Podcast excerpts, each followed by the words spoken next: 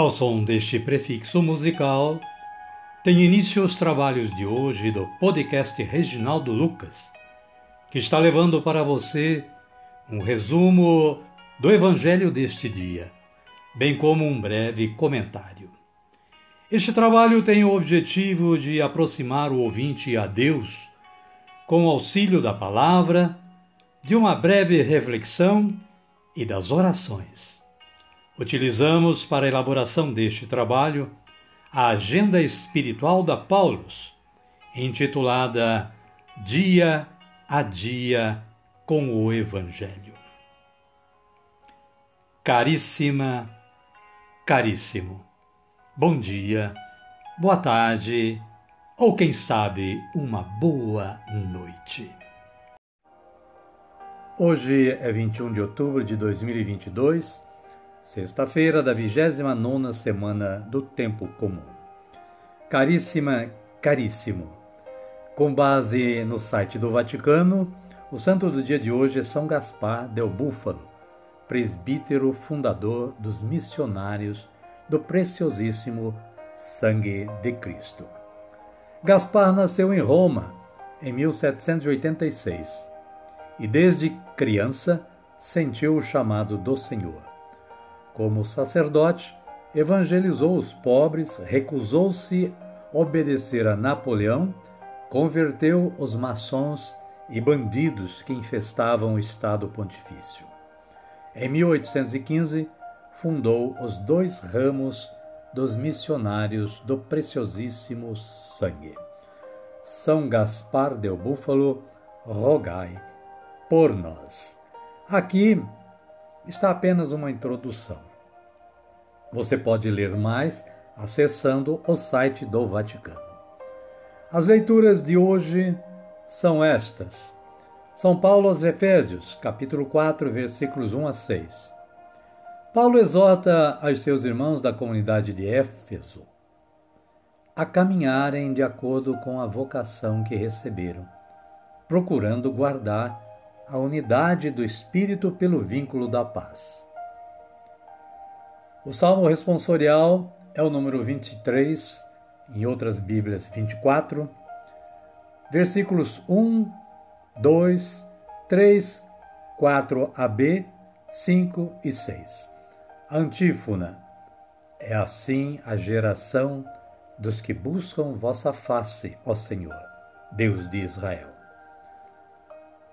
O Evangelho de Jesus Cristo, segundo Lucas, está no capítulo 12, versículos 54 a 59.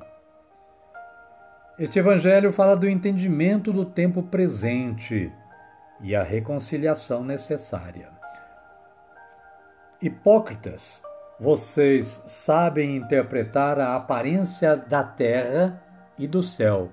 Como é que não sabem interpretar o tempo presente.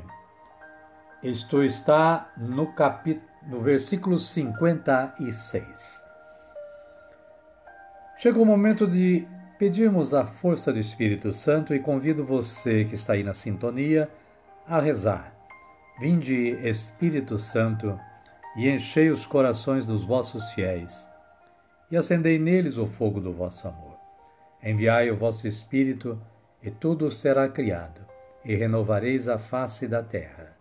Oremos.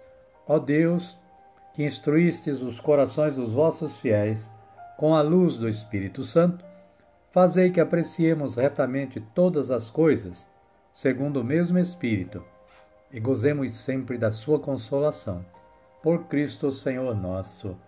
Amém. Agora estamos preparados para a continuidade do trabalho de hoje. Convido a você que está continua na, na sintonia do podcast Reginaldo Lucas a acolher o Santo Evangelho ouvindo este cântico de aclamação.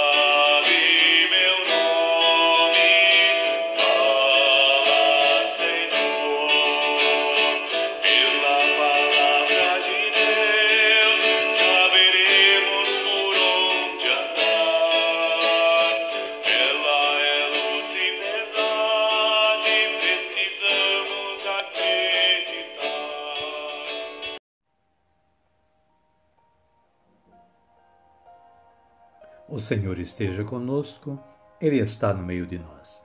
Evangelho de Jesus Cristo segundo Lucas. Glória a vós, Senhor. Capítulo 12, versículos 54 a 59. Naquele tempo, Jesus dizia às multidões: Quando vocês veem uma nuvem aparecer onde o sol se põe, dizem logo: Aí vem chuva. E assim acontece. Quando sopra o vento do sul, vocês dizem: vai fazer calor. E assim acontece. Hipócritas, vocês sabem interpretar a aparência da terra e do céu. Como é que não sabem interpretar o tempo presente? Por que vocês não julgam por si mesmos o que é justo?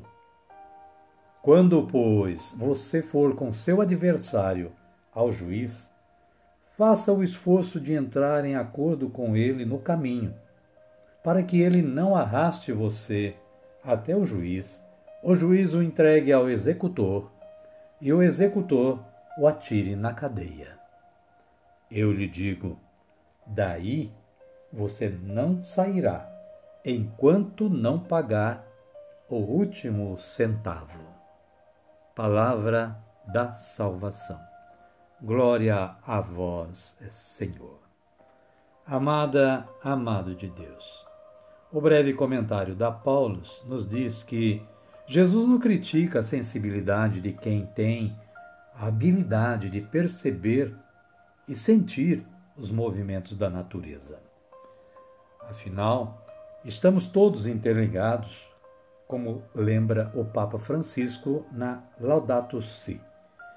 A crítica se refere à cegueira de muitos de seus contemporâneos, especialmente os fariseus e os mestres da lei, em não perceber os sinais do reino de Deus na história. E o maior sinal é a presença do próprio Jesus no meio deles. Presença amorosa e libertadora. A leitura dos sinais dos tempos, tão querida pelo Concílio Vaticano II, pede-nos atenção vigilante. Amém, querida? Amém, querido? A minha oração de hoje é assim. Senhor Jesus, que eu tenha olhos de ver e ouvidos de ouvir, sabedoria para discernir e coragem para decidir. Amém.